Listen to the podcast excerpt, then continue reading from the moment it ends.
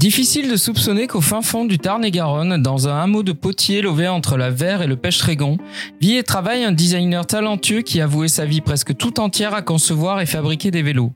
Particulièrement créatif lorsqu'il s'agit de ses réalisations, il est connu des plus grands cadreurs français et américains et participe activement à faire vivre l'association des artisans du cycle et son fameux concours de machines.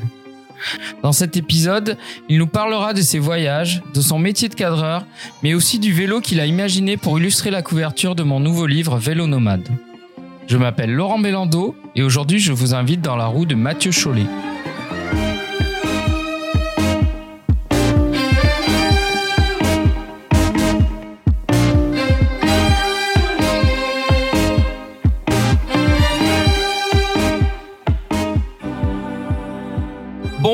Monsieur Chollet, euh, comment ça va Très bien Laurent Mélando. ça fait un petit bout de temps qu'on s'est pas vu maintenant. Ah bah oui, là ça fait un petit moment hein, avec le confinement tout ça, on est donc on n'a pas pu se revoir depuis. Alors beaucoup de monde te connaissent parce qu'évidemment euh, par rapport à ton activité de de designer, d'autres encore plus peut-être te connaissent par rapport à ton activité de cadreur. On va voir aussi que euh, moi je te connais sous un angle un peu différent, c'est que tu as beaucoup voyagé à vélo. J'espère que tu vas nous en parler. Et puis aujourd'hui, c'est un jour un peu particulier et c'est pour ça que je, suis très content de t'accueillir dans ce podcast. C'est que c'est cette semaine qu'est sorti mon troisième livre, donc Vélo Nomade, qui est donc le, un guide sur le voyage à vélo et euh, dans lequel tu tu es présent euh, assez de façon assez importante puisque je t'ai à la fois suivi sur ton voyage euh, à travers les Pyrénées avec ta compagne Sophie et aussi parce que tu as réalisé le le, le, le vélo de la couverture, le, le pêche-trégon. Bon, tout ça, bien sûr, on va en parler durant une petite heure. J'espère que tu es confortablement installé, que tu as tu t'es fait couler un petit café. Et, tout est parfait. Et avant de commencer, il y a une question que j'aime bien poser à mes invités, c'est euh, bah, quelle est ton humeur musicale aujourd'hui, Mathieu? Alors, j'ai pas beaucoup d'humeur musicale. J'écoute euh, très peu de musique, euh, très rarement à l'atelier. Et en fait, j'écoute un peu euh, ce qui passe, que j'ai sur mon téléphone. Récemment, j'ai découvert un morceau qui m'a bien plu sur le podcast le podcast pardon d'Arnaud Manzanini, euh, le petit morceau qui passe à la fin. Ultra Talk, ouais. Voilà. Euh, et donc c'est un morceau de Tom Rosenthal et le morceau c'est Go Solo. Voilà, et je pense que pour un cycliste, c'est pas mal quand tu roules sur du long, ce qui n'est pas mon cas parce que je n'écoute jamais de musique en faisant du vélo.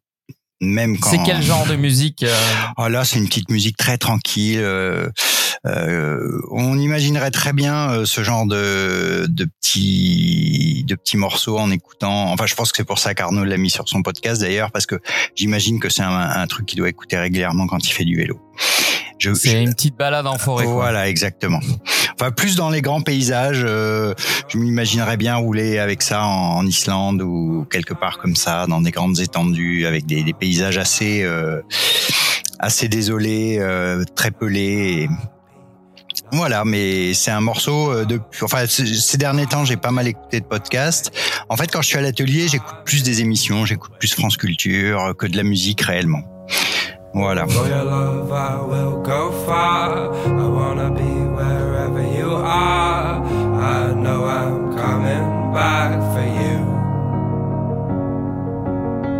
My love is a river long, the best ride in a million wrongs. I know I'm coming back to you. And I'm happy, nothing's going to stop me. I'm making my way home. I'm making my way. Alors pour ceux qui te connaissent pas encore, euh, qui est Mathieu Chollet? Est-ce que tu peux nous faire une petite présentation rapide? Alors Mathieu Chollet est un humain de sexe masculin, 46 ans, euh, qui vit à la campagne euh, de, dans les environs de Bruniquel, dans le Tarn-et-Garonne, dans une belle petite vallée euh, assez préservée, euh, dans laquelle je me suis installé il y a maintenant pas loin de 20 ans, après une formation à Paris. Euh, je suis fan de vélo depuis pense depuis toujours, sachant que j'ai commencé à en faire d'une manière un peu sportive quand j'avais 13-14 ans. Donc euh, tardivement par rapport à certains, tôt par rapport à d'autres.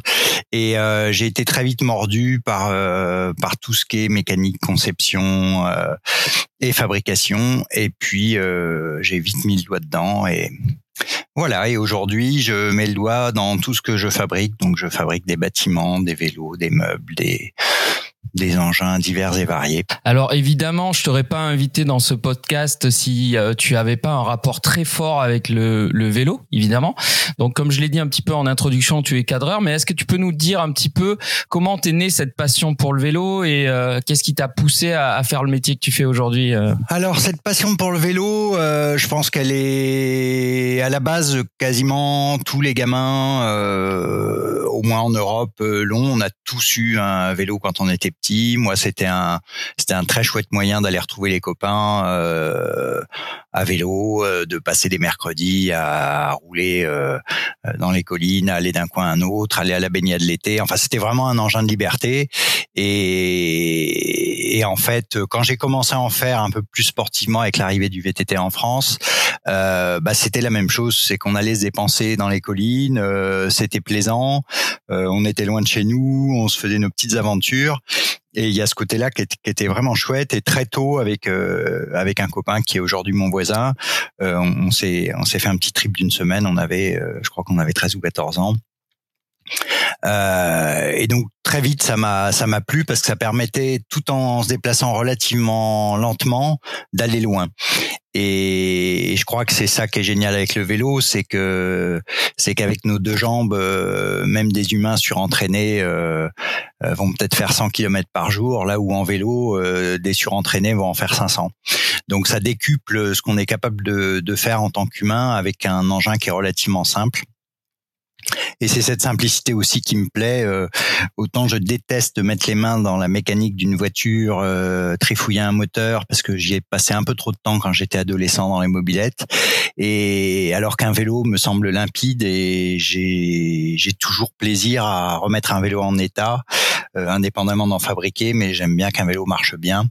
Donc euh, ça a commencé par ça, je pense comprendre comment marche un vélo. Oui, parce que tu disais, euh, le, un adolescent euh, découvre le vélo. Enfin, on a tous découvert le vélo adolescent, mais beaucoup euh, sont très vite passés à la mobilette et sont jamais revenus au vélo. Toi, tu es quand même resté et, et puis même plus que ça, puisque pour faire un pour faire un voyage de 10 jours à 10 ans, euh, c'est que vraiment il y avait quelque chose de bah, plus. Il y avait quelque chose de plus. Je, te dis, je pense que j'ai passé trop de temps en rentrant du lycée. J'étais interne à, à bricoler la mobilette pour qu'elle démarre. finalement à démonter le moteur euh, et à y passer tout le samedi après-midi pour euh, qu'enfin elle pète le, le, samedi soir. Alors qu'un vélo, il n'y a jamais ce problème-là. euh, donc je, je, je pense qu'il y a eu bon. D'une part, j'aimais, j'ai toujours fait du sport. J'ai fait beaucoup de tennis quand j'étais plus jeune. Euh, j'ai, toujours été assez sportif et hum, et je pense que le vélo, justement, euh, à la fois il y a, il y a ce plaisir immense. Euh, qui, qui est dû au fait que, que ça annule euh, énormément de, de contraintes euh, de notre planète. On vole un peu quand on est sur un vélo, on est, on est en lévitation, on avance beaucoup plus vite. Euh, et donc ça, ça on sent l'air dans les cheveux. On sent l'air dans les cheveux, mais je pense que si on était des oiseaux, on ferait pas de vélo, il y en aurait pas besoin. Mais n'étant pas des oiseaux, on a on a inventé cet objet-là et, il est remarquable parce qu'avec un vélo aujourd'hui, euh, sans parler des records de poids, mais avec euh, avec à peine 10 kilos, on a on arrive à, à couvrir des distances phénoménales, à, et à prendre beaucoup de plaisir surtout. Et il y a quand même une notion d'effort euh, qui, est, qui est plaisante, hein, de dépassement de soi, de, mais il n'y a pas besoin de faire une transcontinentale pour euh, pour avoir ça. Euh, simplement de monter euh, de monter le Pêche Trégon, qui est la colline qui part de chez moi. Bah, il y a des jours je le monte, je suis bien et je sens que je peux accélérer. Et puis il y a d'autres jours je suis dans le rouge et et, on est toujours content d'arriver en haut. Et, et ce truc là qui fait que qu'on soit seul ou avec des copains, il y a, y a toujours ce petit ce petit dépassement de soi et ce, cet effort euh, dans le vélo qui est plaisant. Le corps te remercie toujours. Toujours. Et quand, quand tu es parti en voyage euh, de dix jours comme ça à l'adolescence, euh, évidemment, euh, on suppose que à l'époque les équipements pour voyager ça devait pas être la même chose. Tu devais avoir une tente très lourde. comment ça s'est passé ce tout premier voyage? Quel souvenir t'en as gardé? Alors j'en ai gardé, bon c'était pas dix jours, on était parti la semaine. Euh, j'en ai gardé un, un, très bon souvenir parce que ça, a été une belle expérience. Euh, par contre, euh, au niveau de la préparation, d'une part on s'était pas du tout renseigné. On avait nos premiers vélos tout terrain, euh, on en fait tous les mercredis, tous les week-ends, euh, mais on n'avait jamais porté quoi que ce soit sur un vélo. Et la meilleure chose qu'on a fait, c'est de s'acheter un sac à dos de 45 litres qu'on a rempli comme des bourrins avec. je me souviens qu'à l'époque pour préciser au niveau diététique. Je m'en souviens encore, on avait acheté une boîte de cassoulet, euh, une petite bouteille de rhum parce que le soir on retrouvait un copain en route. Euh, J'avais une tente en effet, euh, pourtant une petite tente igloo de place mais qui devait faire 4 euh, kg et demi. Euh, et en fait, on est parti de Bruniquel en bas du GR, les vélos cabraient tellement on avait de poids sur l'arrière. Euh, donc on est on est monté à pied parce qu'on pouvait pas pédaler. Arrivé en haut, on a fait tous les plateaux et au bout d'un moment, on avait les épaules tellement rincées et très mal aux fesses parce qu'on augmentait sérieusement le, le poids sur les points d'appui que ça a été très dur. Donc le premier soir, on a mangé le cassoulet, on a vidé le rhum, et, euh, et puis euh, puis après ça a commencé à aller un peu mieux parce qu'on a laissé pas mal d'affaires chez le copain et et c'était mieux. Mais donc c'est surtout un souvenir au début de matériel, et puis après euh, bah, le, le, plaisir de, de, rouler la journée, de d'établir son petit campement le soir, et et ça c'est c'est un truc je pense dans le voyage à vélo qui est qui est génial, c'est qu'on on se déplace, euh, que ce soit dans sa région, dans son pays ou sur cette planète, et tous les soirs, on établit son camp et, on est de nouveau un peu chez soi. Euh, on, transfère son petit univers avec soi et on se réinstalle. Et, euh, et on atterrit dans des coins qui sont souvent incroyables. Si on s'arrête avant la nuit, ça permet de, choisir un peu son son, son camp et, et ça c'est vraiment une dimension qui est qui est très chouette. J'ai compté dans ton podcast hier. Alors euh, même si on se connaît, on se connaît bien, euh, j'ai découvert ton podcast seulement hier. Tu m'en avais parlé pourtant, et j'en ai écouté trois, dont celui de Jeanne. Euh, et ça m'a beaucoup amusé ce petit campement dans le jardin dont elle parlait pendant le confinement. Oui, je sais pas si tu as vu les photos d'ailleurs, mais c'était assez. Alors j'ai pas vu les photos, non. Mais en tout cas, en tout cas, c'est assez amusant comme idée. Et, et en effet, quand tu es dans ta tente et que tu fermes tout ça, bah où que tu sois dans le monde, tu vois le même paysage et tu vois ta Et, c'est ça un petit côté réconfortant euh, tous les soirs de, de se retrouver dans, dans, sa maison. Mais c'est vrai que c'est un, un, conseil que qu'on peut donner euh, aux cyclistes parce que moi je connais beaucoup de gens qui voyagent à vélo, mais il y, en a très peu qui prennent le temps de choisir un beau bivouac. Et, euh, et c'est vrai que c'est important en fait. Ah bah c'est c'est très important de se sentir bien à l'endroit où on dort. Euh, après, en effet, euh, bah ça dépend de du voyage qu'on a choisi de faire. Euh, euh J'ai regardé, c'était hier ou avant-hier, je sais plus, la vidéo de, de l'Atlas Mountain Race. Bon bah là, euh, Sofiane a dormi, je sais plus deux ou trois heures sur 57 heures. Il s'arrête de nuit, il s'écroule, il dort un quart d'heure ou 20 minutes, il repart. Bon bah là, le, le sujet c'est pas de dormir, donc euh, le campement a peu d'intérêt. Euh, de temps en temps, bah, la semaine dernière, le week-end dernier, j'ai fait un, petit bivouac dans un endroit euh, magnifique. le soir, c'était génial. Le lendemain on s'est réveillé dans la purée de poids, on n'y voyait plus rien. le lieu n'était plus du tout le même, n'était plus aussi accueillant. et c'est ça un peu toute la magie de, de la météo et du voyage c'est que des, on va pouvoir garder des souvenirs euh, fabuleux de certains coins où on s'est arrêté et on y repasserait euh, ou quelqu'un d'autre y passerait euh, deux semaines plus tard avec une météo complètement différente ou à une autre heure de la journée et, et le ressenti ne serait plus du tout le même. Alors justement, donc le, le voyage à vélo, c'est vraiment quelque chose que tu connais bien parce que tu as déjà fait des, des longs voyages, notamment aux États-Unis. tu peux nous en parler un petit peu? Alors les États-Unis, j'y suis allé deux fois pour, euh, enfin trois fois, mais deux fois pour voyager. Euh, une première fois, c'était pour faire une traversée euh, de New York. Je suis remonté à Boston et de Boston, j'ai fait la grande traversée jusqu'à au bas de la Californie. Je suis remonté jusqu'à San Francisco en passant par les Rocheuses. voilà, donc ça c'était un long voyage. J'étais quatre mois et demi sur la route. J'avais j'avais 21 ans. Euh, ça a été pas ma première expérience de voyage, mais en tout cas euh, la première où je suis parti pour plusieurs mois tout seul. Euh, jusqu'à maintenant, j'avais j'avais jamais voyagé seul. C'était soit en couple, soit avec un copain. et là, je me retrouvais vraiment à quand je suis arrivé à New York. Moi, j'étais accueilli par une copine là-bas. Mais mais je me suis dit, bon bah là ça y est, tu t'es lancé dans un truc. En plus c'était c'était à la fin de l'hiver. Euh, j'avais reculé la date de mon voyage parce que le matériel avait des petits problèmes de mise au point. Euh, C'était une remorque mono monoroue à l'arrière et qui fonctionnait pas bien, donc j'avais repoussé euh, le départ de mon voyage.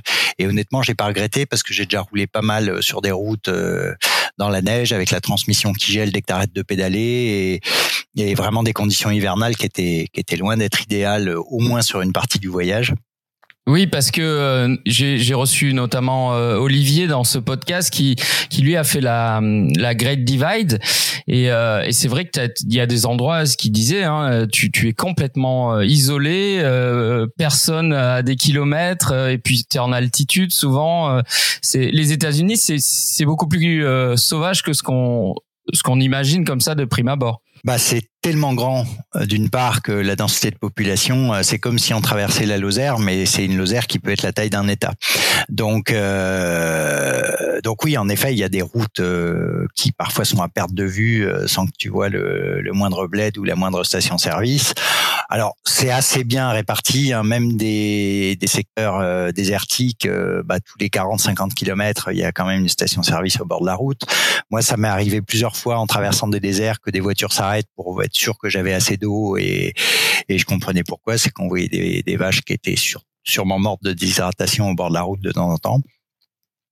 Euh, mais en tout cas, oui, il y a des coins très très paumés. Euh, les montagnes sont très hautes. Il y a des cols à, pas loin de 4000 mètres. Euh, donc, on peut fréquemment trouver la neige, quelle que soit la saison. Euh, et c'est c'est un peu un pays. C'est c'est en ça que, que que la géographie est magnifique. C'est que c'est c'est pas très varié sur des courtes distances, contrairement à la France. Par contre, quand on change de paysage, c'est grandiose. Et moi, je me souviendrai toujours, euh, bon, bah, les grandes plaines euh, dans, dans le centre des États-Unis. Et puis après ça, tu, tu commences euh, à attaquer les rocheuses. Donc là, c'est de la montagne à perte de vue. Euh, tu arrives à Grand Canyon. Bon, bah, des canyons comme ça, j'en avais jamais vu ailleurs. Et c'est, enfin, tu te prends une baffe quand, quand tu passes par là. Et hum, voilà, c'est un côté un peu démesuré qui enfin moi j'en rêvais depuis que j'étais gamin des États-Unis. Euh, je m'étais dit un jour faudra que je, je fasse ce truc là et puis ça s'est calé pendant mes études euh, à Paris. Euh, j'avais j'avais la possibilité d'interrompre mes études pendant un an pour euh, soit partir faire un stage en entreprise ou voyager ou partir en université à l'étranger. Et, euh, et j'ai proposé de faire ce voyage pour aller à la rencontre d'entreprises américaines qui œuvraient dans le milieu du vélo, espérer euh, décrocher un stage dans l'une d'elles et euh, raccorder toutes ces entreprises euh, grâce à un vélo et une remorque que j'avais conçu. Donc ça a été un peu le prétexte pour euh, pour quitter les études pendant un an et, euh, et, faire ce voyage. Et ça a été très très chouette parce qu'en plus euh, ça a donné lieu à énormément de rencontres euh, dans, dans le milieu du vélo américain et que ce soit des grosses entreprises. Hein, je suis passé aussi bien chez Cannondale que, que dans des petites entreprises artisanales et, j'ai fini par atterrir chez, chez Jérémy et Jess ici que j'ai rencontré à mon arrivée à San Francisco et chez qui je suis retourné quelques années plus tard à la fin de mes études pendant un an.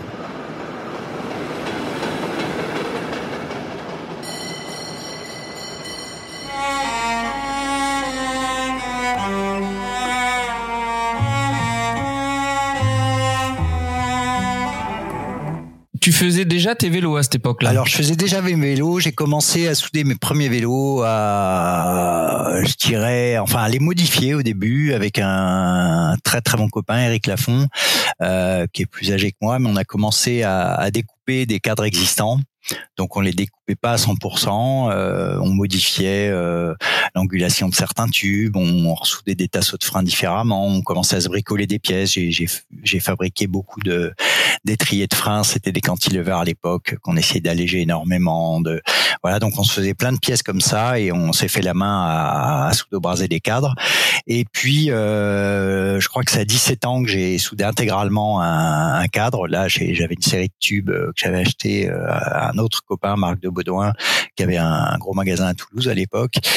Et euh, et en fait, euh, bah, l'un comme l'autre, on a soudé notre premier cadre comme ça, et euh, avec très peu de matériel. Hein. Le chalumeau, c'était c'était un copain plombier qui me le qui me le prêtait.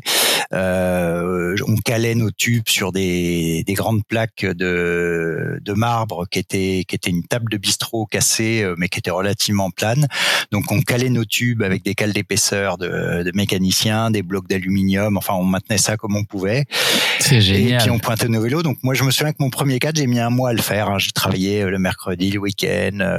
Euh, je faisais toutes les gruges à la main avec des petits papiers découpés pour que ça fasse vraiment la bonne courbe la bonne gruge, on pointait ça et ouais, ça a été une belle expérience parce que tout était fait, même le boîtier de pédalier, je me souviens, j'avais alors j'avais pas de tour à l'époque et je savais pas tourner, j'avais fait les plans et j'avais fait usiner ça par une boîte à Montauban.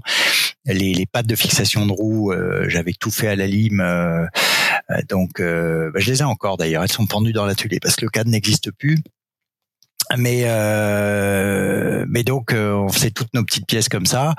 Et en tout cas ça permettait de faire des cadres à l'époque euh, comme peu de gens en faisaient enfin à part des artisans euh, euh, aux États-Unis qui, qui, réfléchissaient à, la construction de, de, VTT mais ça a permis de faire des vélos très légers et bah, en fait ça m'a permis d'entrer en stage chez Sun puisque je suis arrivé avec ce vélo qui avait déjà un jeu de direction à headset alors qu'en France personne n'en avait. Euh, c'est un Stronglide que j'avais fait réusiner pour en faire un, un headset suite à, à des revues américaines que je lisais dans lesquelles il y avait euh, des photos. Et à partir de là je m'étais dit bon bah ça doit être fait comme ça comme ça.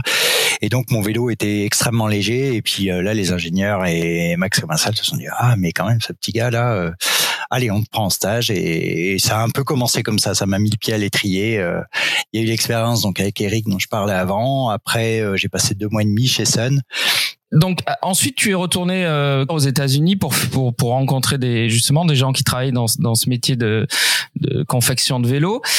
quelle expérience ça t'a apporté et peut-être chez qui tu es allé? Est-ce qu'ils existent toujours? Est-ce que alors j'ai rencontré, oui, il y a des boîtes qui existent toujours. Je serais curieux de voir dans quel, euh, pas dans quel état, mais dans quelle est leur échelle aujourd'hui. Euh, bon, Cannondale euh, a été racheté de multiples fois, mais à l'époque il y avait déjà le, siège qui était à Cannondale, hein, plus dans la petite gare d'origine, mais en tout cas dans, la même ville, qui était déjà une bonne bonne grosse boîte avec un sacré paquet d'employés, un service com et tout ça. Et ils avaient les usines euh, qui étaient dans un état voisin euh, en Pennsylvanie. Et là, quand j'y suis allé, bah déjà, ça m'avait fait un choc parce que je m'étais dit génial, je vais voir euh, une usine de fabrication. Et en fait, je me suis surtout aperçu. Euh, alors, les vélos étaient fabriqués sur place, mais c'était extrêmement automatisé toutes les découpes de tubes, tout était découpé au laser et tout ça. Donc il y avait plus trop la, la poésie du, du, du de l'atelier du vélo. Euh, c'était très industriel. Alors les c'était soudé à la main, mais par des soudeurs qui n'étaient pas forcément euh, des cyclistes. Et, et le pire, et, ça m'avait encore plus sauté aux yeux quelques années après, c'est qu'il y avait des chaînes de montage et, euh, et c'était vraiment de l'industrie. On aurait pu assembler des aspirateurs ou des grippins. Euh, les personnes qui assemblaient les vélos ne transpiraient pas de passion pour le vélo. Et, honnêtement, vu l'ambiance de la chaîne, je le comprends. Et euh, donc déjà, je m'étais dit, ah, le vélo, c'est aussi ça. Et puis heureusement, bah il y a eu des, des ateliers euh, là d'échelle bien plus réduite. Euh, euh, je suis passé chez Ibis à l'époque. Euh, alors Ibis, c'était, bah c'est, une marque qui existe toujours. Je sais pas si c'est encore Scott Nicole qui la dirige, mais mais en tout cas c'était une belle entreprise et c'est surtout un gars qui était un, un des petits jeunes du début du VTT euh, à côté des Joe Breeze et des Tom Ritchie et tout ça. Et, euh, et donc il avait continué. Il avait à l'époque euh, conçu un vélo tout suspendu mais sans pivot en titane. Donc j'avais rencontré l'ingénieur John Castellano qui l'avait qui l'avait conçu voilà, enfin ça a été plein de rencontres et puis de fil en aiguille, ça m'a amené à une, rencontre suivante. J'étais allé rouler avec Joe Breeze, euh, Marine County au-dessus de, de, San Francisco. Euh, J'avais rencontré des gars de enfin de, de, tout un tas de boîtes qui étaient pour moi un peu un peu mythiques. C'est super marrant d'ailleurs parce que Joe Brice quand je l'ai rencontré, mais je m'attendais à un vieux moustachu du début du VTT et en fait il avait euh, il avait peut-être même pas mon âge aujourd'hui et c'était encore un type relativement jeune. Euh, voilà c'est j'avais tellement lu de revues et de bouquins sur l'origine du VTT et ça me semblait déjà loin que qu'en fait je, je, pensais que ces gars-là avaient tous passé la soixantaine et c'était loin d'être le cas à l'époque et c'est à peine le cas aujourd'hui. Voilà, donc c'était assez amusant. Et puis et puis après, il y a surtout eu lorsque j'ai terminé mon voyage et que je, suis arrivé à San Francisco. bon bah là, j'ai rencontré les frères Sissip. Et puis très vite, ça m'a ouvert à toute la communauté des, des cadreurs de San Francisco euh, ou de la proche région, en tout cas du de la, baie. Euh, donc il y avait Curtis Inglis, qui est un, qui est un grand copain de, de, Jérémy. Il y avait, enfin il y avait tout un tas de cadreurs et, et on se retrouvait le week-end, on allait faire du vélo ensemble. Bon, il y avait sûrement des animosités entre certains, mais globalement, il y avait une sacrée entraide. Euh, il y en a un qui était plutôt usineur, cuisinait euh, beaucoup de pièces pour les autres. Un autre qui était plus spécialisé dans le cintrage. Donc, quand il se lançait dans des cintrages, euh, bah, il cintrait des tubes pour pour d'autres collègues qui n'étaient pas équipés pour ça. Les, même les marques de composants, je me souviens de Philwood qui était qui était pas très loin. bah moi, je leur ai donné des pièces à usiner pour un vélo que j'ai fait quelques années après là-bas. Euh, parce que chez Jérémy il n'y avait pas de tour euh, assez sérieux pour euh, pour faire ses pièces. Euh, voilà, donc il y avait vraiment une entraide. et d'ailleurs, ils ont ils ont un beau salon et un beau stand sur les salons américains de, du North Handmade Bicycle Show, où ils se partageaient les stands. Où voilà, il y a, y a, cette communauté qu'on commence à avoir en France grâce à, à l'association des artisans du cycle, mais là-bas, ça existait en 2000. Welcome to NABS, the North American Handmade Bicycle Show, brought to you from here in Sacramento, California. We're here to bring you the hottest new custom bicycles, as well as some great new tech from the show. So come on, let's take it away. Alors, euh, un des sujets qui fait que, que j'ai voulu t'inviter aujourd'hui, c'est, ce fameux livre euh, Vélo nomade que, que, que, que je viens de sortir. Euh, je t'ai initialement euh, invité à, à, à, faire partie de ce livre parce que euh, j'avais eu vent de ton projet de voyage avec Sophie. Donc Sophie t'accompagne, qui elle aussi a, je crois, un bon bon bagage en termes de voyage à vélo. elle, elle en fait depuis très jeune comme toi. Et donc cette année-là vous aviez décidé de vous faire la transpyrénéenne euh, en couple. Tout à fait. Euh, donc c'est une itinéraire sur lequel je vous ai suivi euh, un ou deux jours, je crois. Et, est-ce que tu peux nous parler un petit peu de ce voyage? Alors à la base, la traversée des Pyrénées, c'est un, c'est c'est un peu une course contre soi-même euh, euh, qui est lancée par un club. Euh, alors je ne sais même plus lequel, mais je crois que ça part de, de Saint-Jean-de-Luz ou de Bayonne. On s'y inscrit à l'avance, on l'a fait quand on veut dans l'année. on tamponne sa carte de route au départ et puis l'arrivée se fait à, je sais plus, c'est à à Coulure, non, non? c'est pas Coulure, c'est en dessous, donc c'est soit à Cerbère, soit je ne sais on, on s'y perd parce qu'il y en a tellement des transpyrénéennes maintenant. en tout cas, il y, a, un petit panneau à l'arrivée, euh, une petite tôle émaillée sur un sur un hôtel euh, et en fait c'est le point de c'est le point d'arrivée. Euh, voilà et donc ça passe par la plupart des, des beaux cols pyrénéens euh, et, euh, et donc pour certains, c'est vraiment un défi et une course. Euh, donc Yann dont je parlais tout à l'heure, qui est un qui est un grand randonneur euh, rompu à Paris-Brest-Paris et voilà qui est assez compétiteur dans l'âme, s'est amusé à le faire. En, je me souviens qu'il avait fait son récit. Euh, donc il y a 18 cols pyrénéens, pas loin de 900 kilomètres. Et lui était parti le samedi matin euh, très très tôt. Et il est arrivé le dimanche soir à 10 heures du soir, euh, donc du même week-end, hein, c'est-à-dire en moins de 48 heures. Euh, et il racontait ça. Donc euh, bon, il avait pas dormi, euh, il mangeait, il achetait de la bouffe dans des pharmacies pour avoir des trucs ultra. voilà, il s'était fait un seul repas chaud. À nous, c'est pas du tout du tout. Oui, c'était pas votre idée. Non, non, non, du tout. Euh, D'autant que même à la fin, euh, il y a des secteurs qui nous emballaient pas plus. On avait envie d'aller voir un peu les châteaux au Qatar, donc on a on a un peu quitté les, les Pyrénées pour aller euh, pour aller dans ce secteur et, et, puis on a quand même fini à Collioure parce qu'on a des copains à Collioure et, et que c'était une belle fin de notre voyage. On était parti de de chez Antoine qui est un copain et qui s'était lié à, à, nous avec toi le, pour le départ. Euh, donc on a quitté euh, la plage euh, de l'Atlantique pour arriver aux plages de Méditerranée, euh, tout ça en, en moins d'une semaine. Et nous, en prenant notre temps, puisqu'au au milieu du parcours, on, on a croisé Joël, euh, au milieu des Pyrénées, qu'on a passé une nuit près de chez lui. quelques Quelques illuminés aussi, tu as croisé, je crois. Oui, oui. Oh non, bah c'est, c'est, oui, c'était sur le, le fameux, euh, la fameuse montagne de, ah, son nom m'échappe. La montagne de, de Bugarache, qui est. Ah oui prétendu par certains comme étant un vaisseau euh, martien euh, euh, avec une base euh, dessous. Enfin bon, il y, a eu un paquet de, de sacrés perchés dans cette région-là, et on a dormi face à face à cette montagne et on a été accueillis d'une manière ultra sympa par des gens. On allait planter la tente dans le champ, ils nous ont apporté des bières fraîches. Enfin vraiment, ah, le voyage c'est ça, c'est que c'est qu'il y a des moments, c'est c'est bah c'est ça peut être dur. On a eu beaucoup de, de pluie, du mauvais temps. Euh. Vous étiez en autonomie là, vous aviez les tentes. On était en autonomie, ouais, on avait la tente, le réchaud. Euh. Alors en autonomie, moi c'est toujours un, un, truc qui me, tu vois, quand on parle de, de voyage en, en, autonomie, en effet, on a notre couchage, de quoi nous faire du chaud euh, euh quand on quand on a envie d'un peu de confort, mais on n'est pas en autonomie puisqu'en fait on achète à manger euh, quasiment tous les jours, on fait le plein d'eau partout où on peut, donc c'est une relative autonomie. Euh, l'autonomie, quand on en a vraiment besoin à 100%, qu'on doit transporter sa bouffe pendant euh, une semaine et, et avoir des stocks d'eau conséquents, euh, là c'est plus du tout la même chose et et c'est plus de la randonnée légère. Donc nous, on était dans une relative autonomie. Voilà, on avait notre couchage, euh, euh, nos vêtements et tout ça pour la semaine avec euh, avec un bon réchaud. Et c'est le premier voyage que vous faisiez ensemble? Alors ensemble, on avait déjà fait des petits. Non, on avait déjà fait un beau voyage. On était parti de Grenoble, on était descendu jusqu'à Nice par les Alpes et puis on était remonté ensuite l'année d'avant.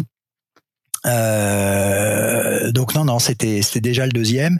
Et puis après euh, bon c'est des voyages euh, c'est des petits voyages d'une semaine mais c'est c'est très chouette. Et puis d'être dans dans le milieu de la montagne euh, c'est c'est toujours assez magique d'enchaîner l'école comme ça. Au bout d'un moment au début c'est toujours un peu dur quand on quand on s'y remet d'autant qu'on on voyage plus chargé que d'habitude.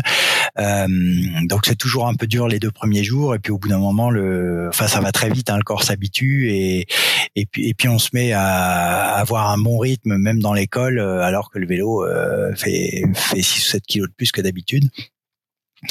Et euh, oui, quelle était ta question, pardon? Non, mais on était dedans là. Je sais pas, je l'ai oublié tellement.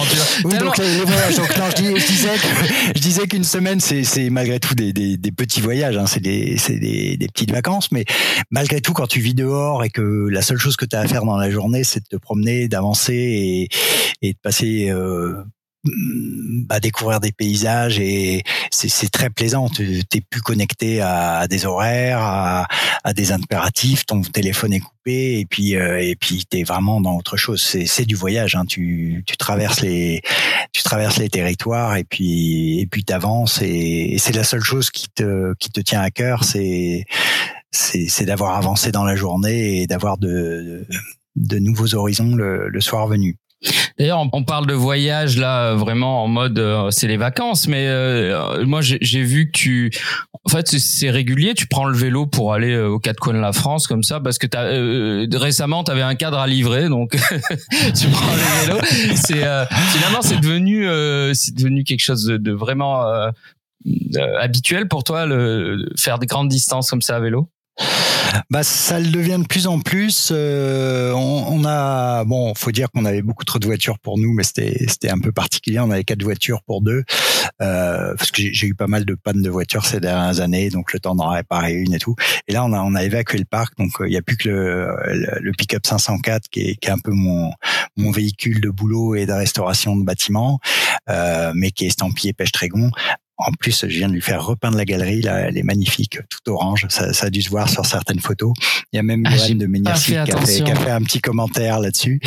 Et, euh, et en fait, euh, bah c'est Fred, euh, Fred Paulet de Seven à vélo qui m'avait commandé un vélo pour un client à lui, et enfin un kit cadre, et euh, qui a dit mais on avec les, les 100 km là, on pourrait. J'ai regardé, j'ai tracé deux cercles.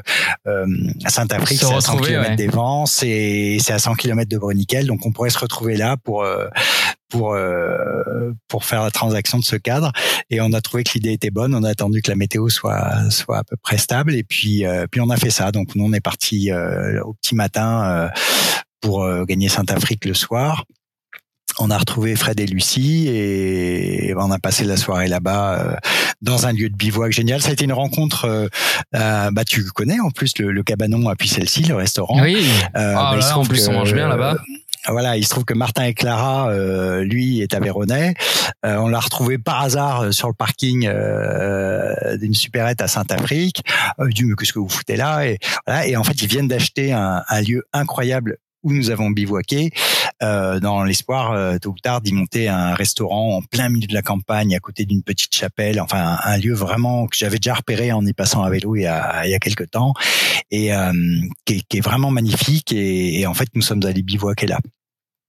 Donc quand je disais que le vélo c'est souvent des surprises et des, des petites aventures, euh, voilà, donc euh, donc on a fait le, la transaction de ce vélo. Le lendemain matin, Fred et Lucie sont repartis de leur côté et puis nous d'une autre. Et voilà, mais ça fait euh, deux petites journées d'aventure à vélo. Euh, le prétexte de partir, de repartir avec la remorque. Moi, à part faire les courses avec la remorque, aujourd'hui, je voyage plus du tout comme ça. On a on a sacrément réduit la voilure au niveau du matériel. Alors on reste en, en relative autonomie, mais mais cette remorque, c'est une remorque que j'avais conçue pour faire ma traversée des États-Unis. Euh, quand je suis parti au début, j'avais 40 kilos euh, remorque comprise, ce qui était complètement aberrant. En mode cyclotouriste euh, avec les sacoches ah des côtés.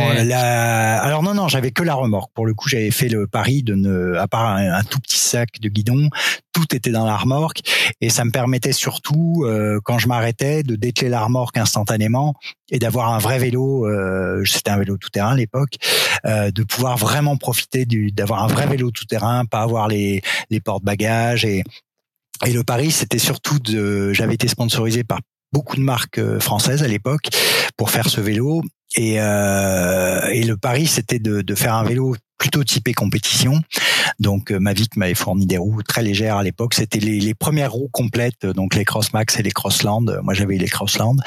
Euh, euh, voilà, mais de partir avec un vélo qui euh, j'aurais mis des porte-bagages et des sacoches, les roues auraient pété au bout de au bout de deux mois. Et le fait d'avoir une troisième roue qui répartissait le poids bah, faisait que je pouvais avoir un vélo très léger qui n'était pas du tout adapté au voyage. mais c'était un peu le pari, c'est que la, la remorque permettait ça. Et donc c'est cette remorque qui de nouveau m'a permis de, d'aller transporter ce cadre. Euh, voilà, mais en tout cas des 40 kilos du départ, euh, au bout de, je sais plus même pas 10 jours, euh, bah, je suis passé à 20 kilos parce qu'il y a des trucs que j'avais pris qui étaient complètement aberrants. J'avais beau partir euh, en, en, hivernal euh, avec de la neige, j'avais limite pris des chaussures de, enfin j'avais pris même des chaussures de montagne en plus. enfin vraiment j'étais surchargé et j'ai très très vite écrémé, fait un colis et j'ai envoyé à San Francisco chez un copain qui était là-bas à ce moment-là. Et de, de ces 20 kilos-là, euh, bah, j'ai continué à écrémer euh, tout au long de mon voyage. Et à la fin, j'avais 13 kilos, remorque comprise. La remorque fait pas tout à fait 7 kilos, un peu moins. Euh, donc j'avais 7-8 kilos de matériel grand maximum, un peu plus quand il y avait l'autonomie d'eau. Mais euh, et depuis, c'est resté euh, à peu près le, le, volume et le poids de bagage dont j'ai besoin quand je pars euh, plus d'une semaine. C'est souvent ce qu'on lit hein, dans les récits de voyageurs à vélo, c'est que bien souvent ils partent très chargés, puis au fil des kilomètres, ils laissent des choses soit dans des bureaux de poste, soit ils les donnent tout simplement parce que moi je me souviens mon premier voyage c'était en Italie avec une amie qui avait pris les, les talons aiguilles, les trucs, elle a fait un gros premier arrêt euh, premier arrêt à un bureau de poste, elle a fait un gros paquet à sa maman. Allez, on allège. Bah en fait, c'est comme quand en, randonnée à pied, quand on porte un sac à dos, le, poids c'est l'ennemi. Et à la fois, bah, c'est ce qui va nous apporter un petit peu de confort? Et en fait, ce qui va faire le, pactage euh, du voyageur, c'est sa capacité à accepter d'avoir moins de confort et à être heureux avec ça. Et, et du coup, euh, bon bah faut faut pas se cailler, mais il y a des gens qui sont de plus en plus endurants. Quand on vit deux mois dehors, au bout d'un moment, euh, les petits caprices de la météo, euh, ça commence à plus nous faire grand chose. On sait qu'après la pluie vient toujours le beau temps, qu'on va toujours sécher, qu'il y aura un moment le petit rayon de soleil miraculeux qui fait qu'on va sortir le duvet, qui commence à être humide et ou la toile de tente et voilà. Alors ça peut être euh, des fois compliqué sur l'espace d'une semaine. Hein. Moi, ça m'est arrivé euh, pendant la traversée des États-Unis. J'ai fait trois hôtels en quatre mois et demi parce que vraiment là, je commençais à plus en pouvoir. J'avais les doigts gonflés euh, par la, pluie, comme en sortant du bain, tellement ça faisait des jours et des jours qu'il pleuvait en continu. voilà, au bout d'un moment, il n'y a plus rien qui sèche. on finit par se dire, allez, retrouvons un peu la civilisation et le confort moderne. Mais euh, mais sinon, quand on part quelques jours, bah oui, on va toujours un peu se prendre le, le crachin, un peu de pluie, euh, et puis puis euh, l'après-midi il fera beau et et voilà, c'est c'est pas si important que ça.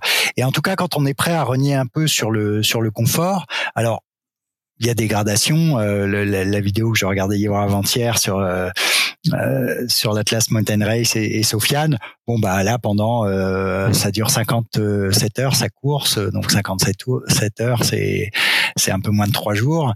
bon bah il prend pas une douche, il sky la nuit, il roule en doudoune et, et à la fin il dit je rêve, c'est son rêve le plus profond, c'est de prendre une douche. Euh, le reste lui importe peu, avoir un lit, tout ça peu importe, mais avoir de l'eau douce pour se rincer le corps, euh, c'est son rêve, le, son souhait le plus important. Et euh, donc on peut renier un peu sur le confort. Moi, quand je suis parti, ça m'est arrivé pendant cinq jours de pas me doucher, mais c'était l'hiver. L'hiver, on sue très peu, on sent pas. Euh, voilà, on peut avoir une hygiène euh, minimum, euh, euh, voilà, et, et c'est pas un problème. Par contre, si on est dans un pays très chaud, qu'on perd du sel, là rien que l'autre jour d'aller à Saint-Afrique, mon t-shirt était blanc de sel le soir tellement il, s'est monté à 36 degrés et le voilà le confort. Puis quand on part à voyager longtemps, on, on se met dans ce dans cet inconfort là et on s'y habitue. Là où quand on à la maison, on va vouloir prendre une petite douche tous les jours et voilà. Et ça, c'est quand on est capable de s'habituer à ça en voyage, euh, bah, on se démunit peu à peu de tout ce qui n'est pas indispensable. Et, et c'est un vrai plaisir de se dire j'ai été capable de lâcher ça parce qu'en fait, euh, c'est pas indispensable à la vie. Euh, j'ai encore un peu de confort à n'avoir plus que une, une fourchette pour manger et, et j'ai pas besoin d'avoir une assiette parce que je pourrais manger dans ma popote et donc je supprime ça et je supprime ça et je supprime ça. Et, et plus on réduit son matériel et plus c'est plaisant. Et on sait que dans l'effort, ce sera plus plaisant, qu'on pourra rouler euh, euh, de manière plus rapide, plus confortable, euh, que le vélo sera moins lourd à porter quand on aura, je sais pas moi, en tout terrain à franchir des barrières ou à passer au-dessus d'un tronc. Et c'est très marrant. Le, bah, D'ailleurs, c'est à cette époque-là qu'on s'est rencontrés quand la French Divide est passé à la maison il y a, il y a maintenant, il y a maintenant trois ans. Euh, bah, on voyait les premiers qui étaient vraiment des coureurs. Hein. Euh, il y avait Ben euh, Langlais. Euh, après, il y a eu, il y a eu David, David Souster qui est passé. Et Maxime Barat. Voilà, et, et tous ont des pactages. On a vraiment du mal à croire qu'ils sont partis pour euh, pour dix jours. Ils ont quasiment rien avec eux euh, au niveau couchage. On se demande un peu ce qu'ils ont. Alors il se trouve que le matériel a énormément évolué ces dernières années. Euh, moi, bah pour pour Paris-Brest, j'ai acheté, j'ai acheté un sac de couchage. C'est c'est déconcertant euh, à la fois de performance thermique et de compacité de, de réduction du poids. Euh, moi, aux États-Unis, j'avais un sac de couchage North Face qui faisait 2 kilos qui était énorme. Alors j'y dormais bien, mais c'était énorme et pas compactable. Euh, là, je suis passé à un, un site Summit. Euh, on, va, on va leur faire un peu de pub. Euh, c'est un duvet qui fait 400 grammes. Euh, une fois compacté, honnêtement, il fait le, la taille d'un bidon d'eau de 800 millilitres.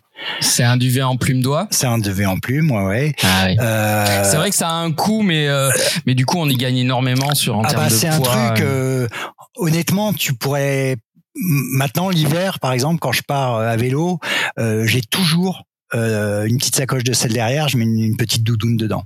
Parce que ça m'est arrivé tellement de fois de la nuit qui arrive, il y en a un qui crève et puis et puis t'es là grelotté au bord de la route et, et je me dis mais ça pèse tellement rien une doudoune, pourquoi pas la prendre et, voilà, tu vois, c'est la petite euh, dose de confort euh, qu'on s'attribue ou pas, et, et c'est pas la doudoune qui va me gêner pour faire du vélo. Et, euh, et là, quand on part maintenant, bah, entre les matelas gonflables, c'est pareil. Moi, à l'époque, j'avais un, un Thermarest qui devait faire 7 ou 800 grammes. Bah, aujourd'hui, c'est toujours un Thermarest. Il fait 340 grammes. Il est, il est trois fois plus petit. Euh, et on s'aperçoit, alors on a, toujours, au final, on a toujours trop de matériel et on trouve que c'est toujours trop, mais, mais la chance qu'on a par rapport à des explorateurs de, d'il y a 40 ou 50 ans, voire d'un siècle, c'est que tout s'est compacté d'une manière faramineuse. Et à tel point que bah, j'avais une discussion avec Philippe Marguet des, des cycles Berthoud il y a pas très longtemps, c'est que c'est qu'avoir, on discutait des sacoches surbaissées, lui il comprend pas le bikepacking aujourd'hui et, et le fait que tout le matériel soit mis si haut sur le vélo, euh, que c'est une aberration et tout. Mmh. Il, a pas tort, sauf que euh, autrefois, quand on avait des sacoches surbaissées, bah, elles étaient surremplies et on rajoutait vite 15 ou 20 kilos au poids d'un vélo. Aujourd'hui, quand on a tout le matériel de bikepacking, euh, si on rajoute 5-6 kilos, c'est le maximum. Donc 5-6 kilos mis en haut sur un vélo, de toute façon, c'est pas très gênant. Alors quand on commence à avoir trop de poids sur du matériel de bikepacking, oui, c'est pénalisant. Mais si on étudie bien son matériel et qu'on accepte de voyager avec peu, bah, en effet, c'est haut, mais c'est pas un problème.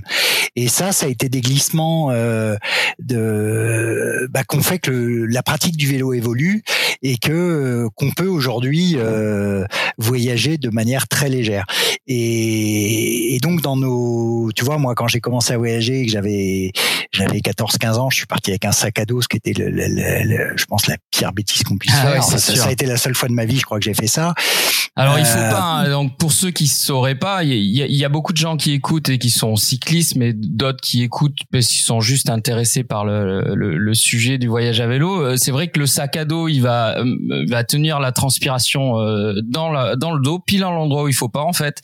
Et c'est vraiment le l'accessoire à ne pas prendre quoi. Voilà, bah ça, moi ça a été, j'adorais en tout terrain avoir toujours un petit sac, ne serait-ce que pour mettre l'eau, trois outils et et je, je considérais que c'était un peu ma ma protection de colonne vertébrale. Donc j'aimais avoir ce, ce, sac à dos sur le dos.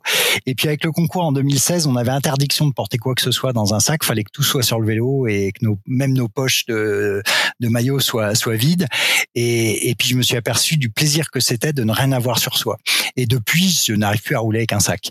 Et euh, en effet, parce qu'on ventile mieux, que dès qu'on met un sac à dos, on a le dos mouillé, c'est c'est imparable. Et puis ça tire sur les épaules. voilà. Alors quand il est pas très chargé, ça va, mais mais dès qu'on dépasse 3-4 kilos dans un petit sac à dos, euh, tout de suite, euh, c'est plus le même confort. Euh, voilà. Donc c'est c'est l'un des intérêts du, du bikepacking, c'est qu'on accroche très rapidement euh, le matériel sur n'importe quel vélo. Alors ça aussi c'est ainsi ses inconvénients, c'est que ça c'est que ça abîme un peu les vélos, c'est que des systèmes avec des velcro qui frottent et voilà. Donc il y a plein de choses à faire pour Mais en tout cas, ça a été une évolution euh, récente euh, de la pratique du vélo et du voyage qui fait qu'aujourd'hui, euh, bah, on, peut presque prendre n'importe quel vélo et partir avec.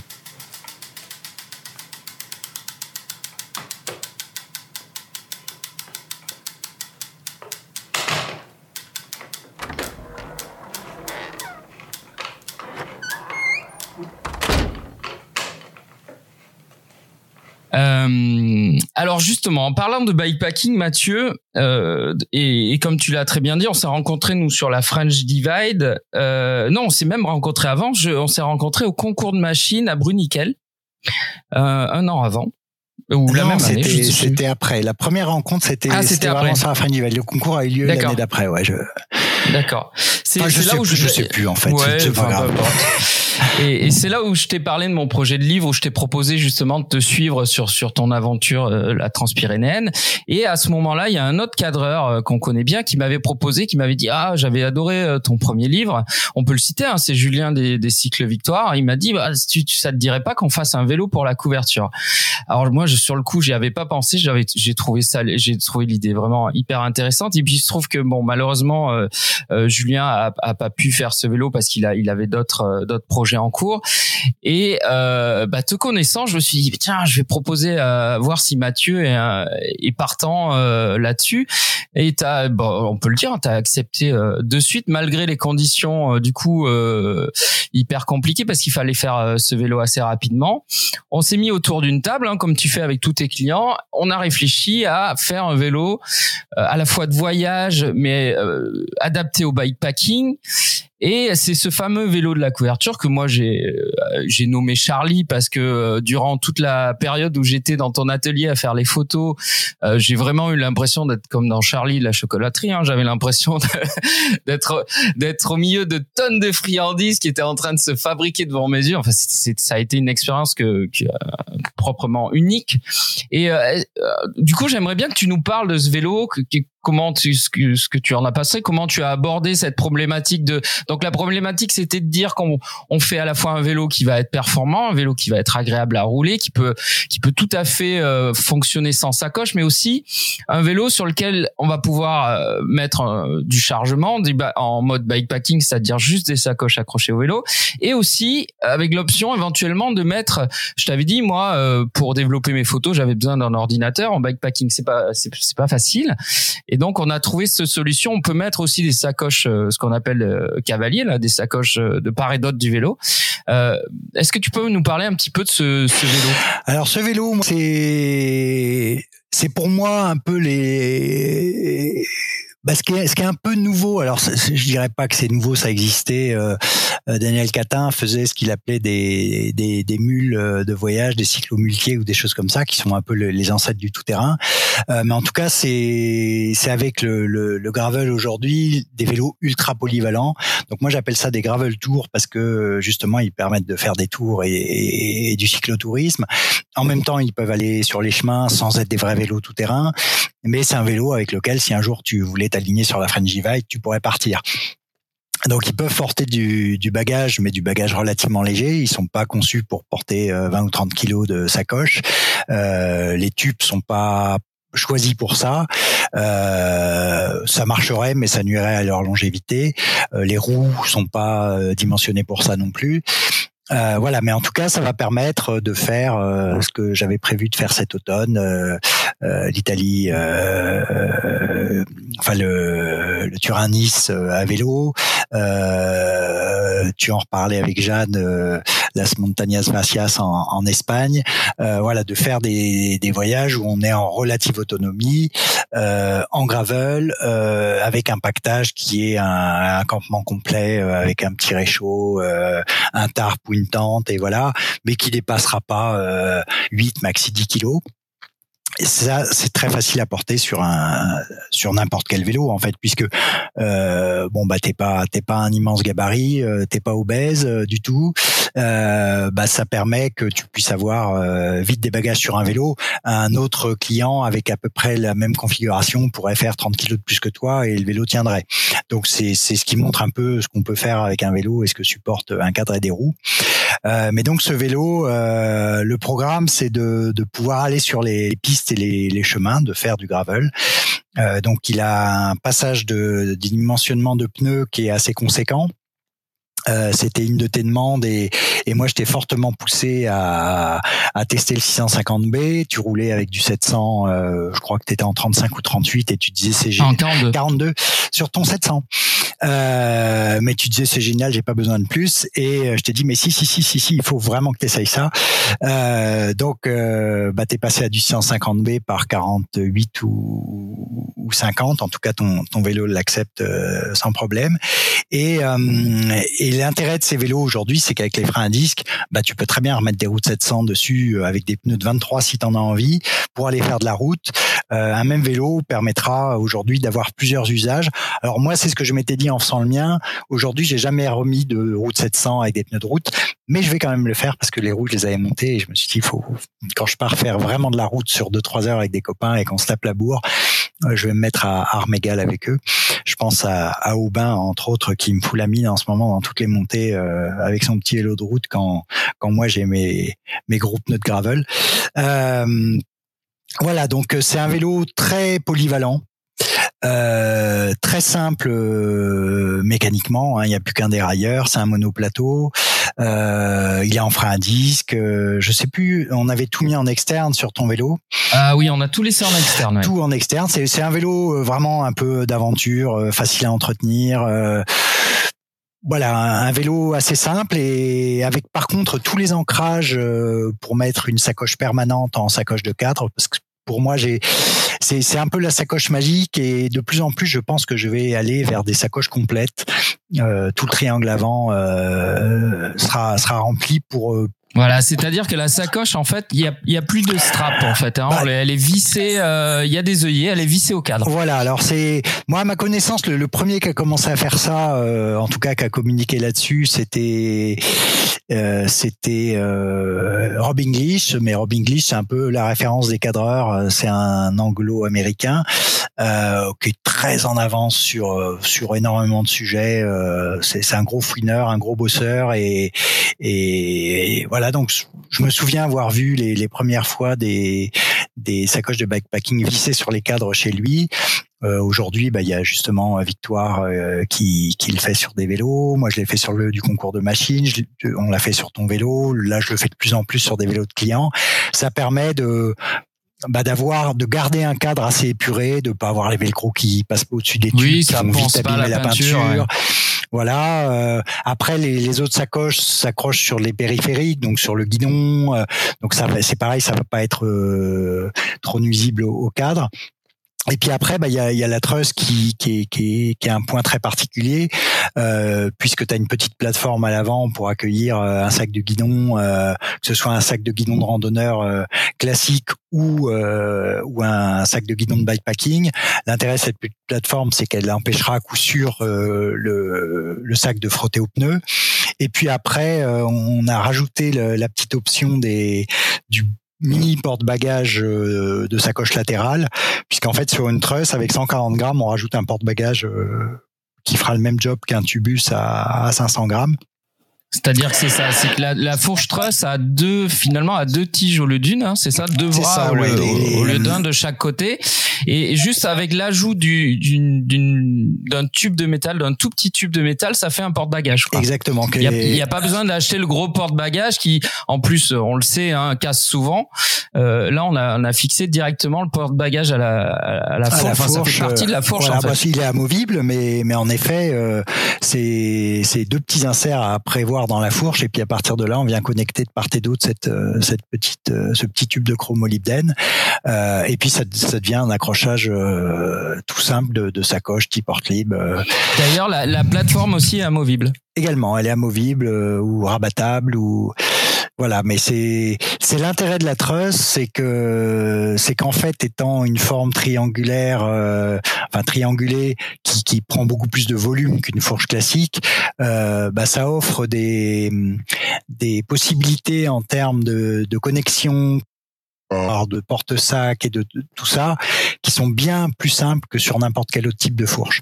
Donc à la base, on aurait tendance à dire ah, ça fait quand même une construction un peu compliquée, tout ça pour avoir un freinage plus performant, puisque c'est c'est la vraie le vrai intérêt de cette fourche euh, de en premier lieu.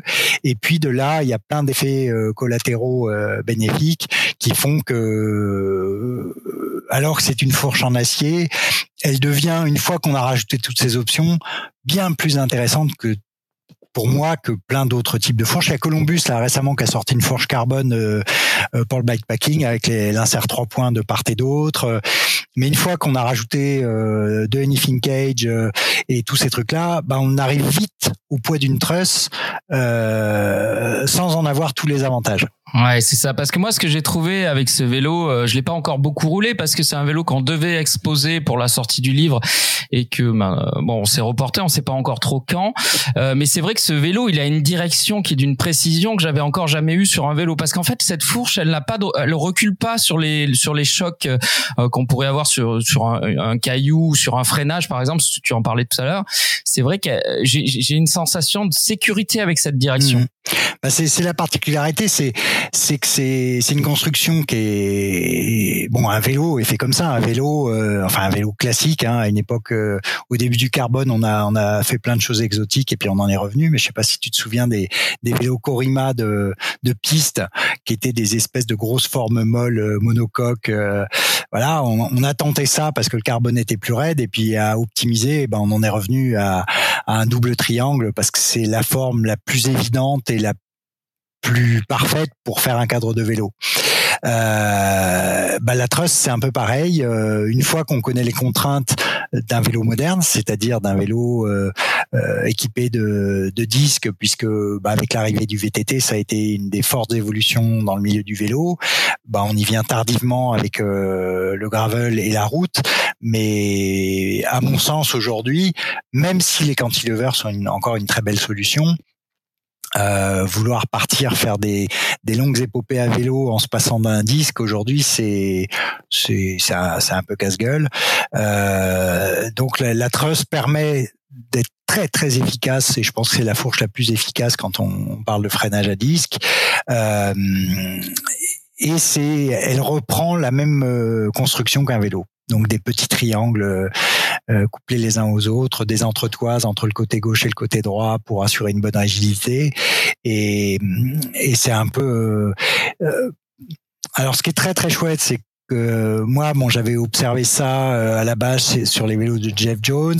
En fouinant un peu, je me suis aperçu qu'il y a pas mal d'autres cadres américains qui en faisaient. Il y a Auditi qui en fait, Tom Ritchie en avait fait, euh, Curtis de Retrotech en fait. Enfin, euh, Rob English en a fait aussi. Euh, voilà, donc aujourd'hui c'est devenu une façon de faire une fourche qui est, qui est assez évidente. Moi, quand j'ai fait mes premières, bah, c'était des fourches de tout terrain. Euh, qui étaient qui étaient très grandes, hein, euh, euh, mais qui permettaient de faire des, des fat bikes ou des des sections plus de pneus. Et puis euh, c'est pour le concours en 2016 que j'ai fait la première truss sur une randonneuse. Euh, et puis l'année suivante, euh, bah, elle a eu des améliorations parce que je me suis aperçu euh, euh, que, enfin, en 2016 j'avais fait ça pour pouvoir accrocher les, les revues de sang qui étaient notre charge sur une des épreuves. Donc je roulais dans des sacs étanches et je les je les pluguais sur les sur les deux gouttières qui sont formées par les par les deux tubes sur la fourche. Et il suffisait d'un petit sando pour accrocher tout ça et ça tenait super bien. Et puis à partir de là, euh, je m'étais dit bon, ça m'étonnerait qu'on m'en demande beaucoup parce que c'est un look très particulier, que c'est c'est une fourche qui est relativement chère euh, par rapport à une fourche unichrome en, en acier ou même une carbone industrielle. Et puis, euh, et puis je me suis dit bon bah moi ça me plaît, mais je pense pas que j'en ferai beaucoup. Il a fallu un an pour que Jeff, un, un, un très bon copain, euh, commande un vélo avec une truss. Ça a été le premier client à qui j'en ai fait une. Et puis bah il y a eu la victoire au concours en 2017. Et puis à partir de là, ça a été le déclic. Euh, tout le monde a vu l'intérêt que ça avait. Et je crois que depuis, j'ai dû faire. Euh, j'ai eu qu'un client qui a voulu une fourche en acier qui n'était pas une truss. Non, deux, de deux. Euh, mais sinon, depuis, c'est, alors je dirais pas que c'est ma marque de fabrique, mais un pêche trégon a une truss. Et c'est pas moi qui l'impose aux clients, hein, c'est que les clients veulent systématiquement une truss quand ils viennent me voir. Donc, euh, donc elle a beaucoup évolué euh, depuis la première. J'en fais encore euh, certaines comme la première. Toi-même, tu as voulu euh, euh des, des, des, des, petits détails particuliers sur la truss au niveau des cintrages. donc ça permet énormément de mm. choses. En tout cas, sur les photos de vous qu'on peut trouver dans le livre ou que ce soit sur les photos de ce fameux vélo, on voit vraiment l'intérêt. Hein. C'est vrai qu'à la fois on peut mettre du dry bag hyper facilement. Ça fait du portage hyper léger. J'ai encore testé ce week-end. c'est incroyable. En fait, le dry bag c'est vraiment hyper étanche et enfin il y a rien de plus étanche. Même une sacoche, une bonne sacoche, elle va pas être aussi étanche, qu'un dry bag et c'est très léger et ça se monte euh, vraiment très facilement sur ce, type de fourche. Il y, a une autre contrainte euh, que je t'ai imposée suite au moi au suite au Turanis parce que bon euh, Turanis c'est des murs très longs, 15 km, 2000 de D+. Euh, et je t'ai dit moi il faut que je monte aux arbres avec ce vélo et on a eu ce partenariat d'ailleurs sur ton sur ton initiative a contacté la société Hop en Angleterre, euh, qui nous a fourni euh, un superbe pédalier. Et là, on est en 36, 46, oui, tout à fait. je crois. 36 hein, avant ça, et une cassette 46 à l'arrière. Euh, donc oui, en effet, ça permet. Euh, c'est trop pour une pratique de gravel courante, mais quand on est en bikepacking un peu chargé et, qu'on monte très longtemps, bah c'est un bon choix. Et, et voilà. 30... Parce qu'aujourd'hui, la plupart des, des vélos du commerce, les gravel euh, estampillés gravel. C'est vrai que euh, alors le, celui que j'avais jusqu'à présent, c'était un 40 42 euh, ouais. euh, clairement c'est c'est sous-dimensionné pour du bikepacking quoi. Ah oui oui complètement. Alors à moins d'avoir des, des cuisses de mutant euh, mais on s'aperçoit aujourd'hui que monter en force euh, comme les vieux Forza de la route qui avaient des des, des braquets complètement aberrants on s'aperçoit qu'en fait en moulinant on monte tout aussi vite et on s'économise. Donc et on prend surtout beaucoup plus de plaisir à pas être dans le dur en permanence Donc c'est un très bon choix et, et c'est là que le, le, la pratique de gravel se retrouve un peu à la frontière euh, entre plein de, de, pratiques du vélo. C'est que c'est qu'elle emprunte, euh, elle emprunte. Euh, c'est un vrai vélo tout terrain, sans être extrême, mais il faut que ça puisse passer partout. Mais du coup, ce que font beaucoup de personnes, c'est qu'ils mettent un pédalier de VTT du coup sur leur gravel.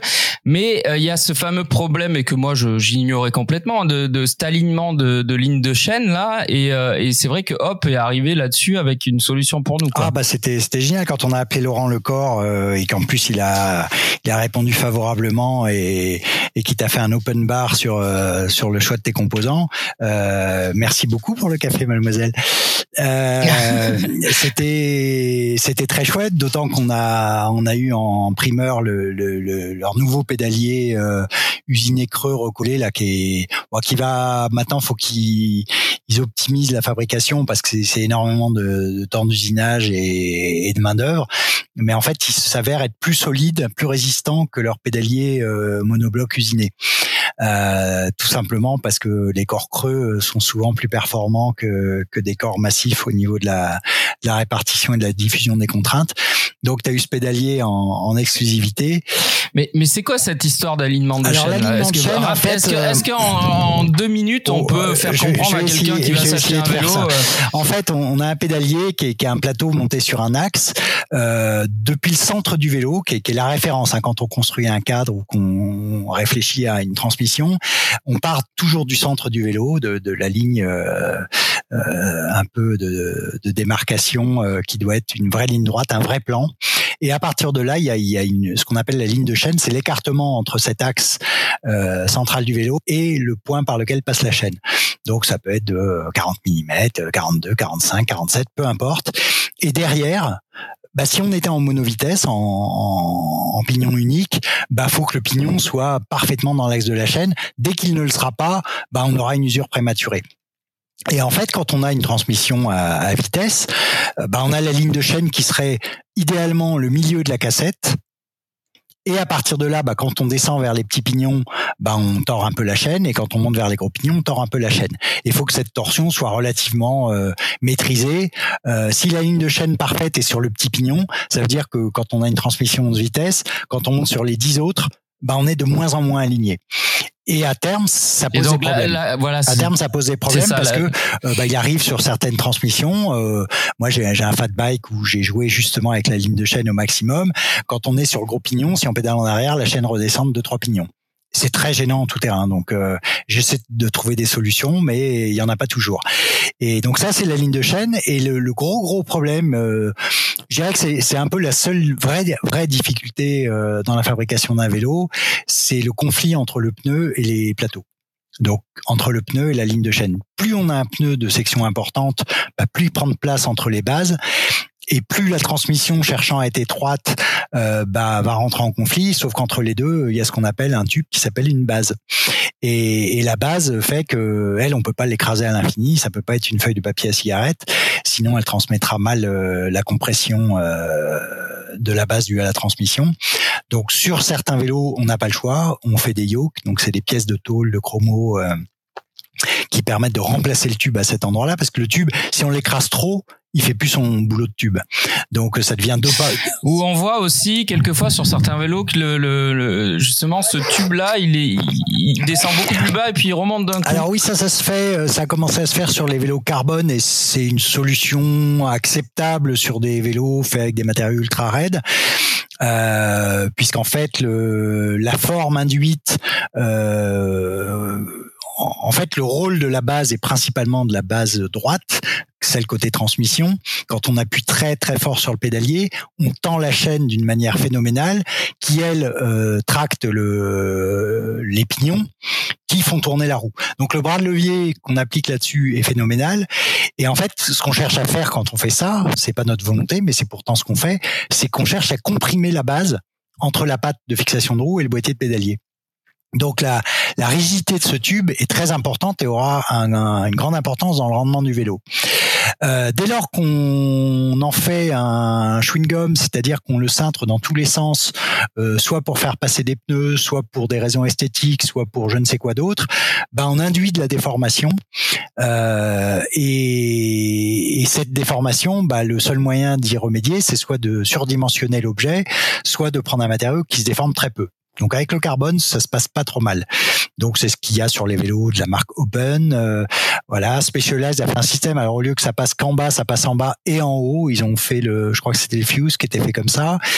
Euh, donc chacun y va un peu de sa façon de, de faire que le, le plateau peut presque toucher le pneu. Il n'y a plus de tube à cet endroit-là entre les deux. Et par contre, bah, il y a des, des, des, fabricants de vélos acier qui se sont mis à faire la même chose. Donc, du coup, le, la base ressemble à un fourreau de fourche. Elle est un peu cintrée de la même manière et, euh, et elle arrive elle contourne euh, le pneu et le, le, plateau pour arriver un peu sous le boîtier de pédalier.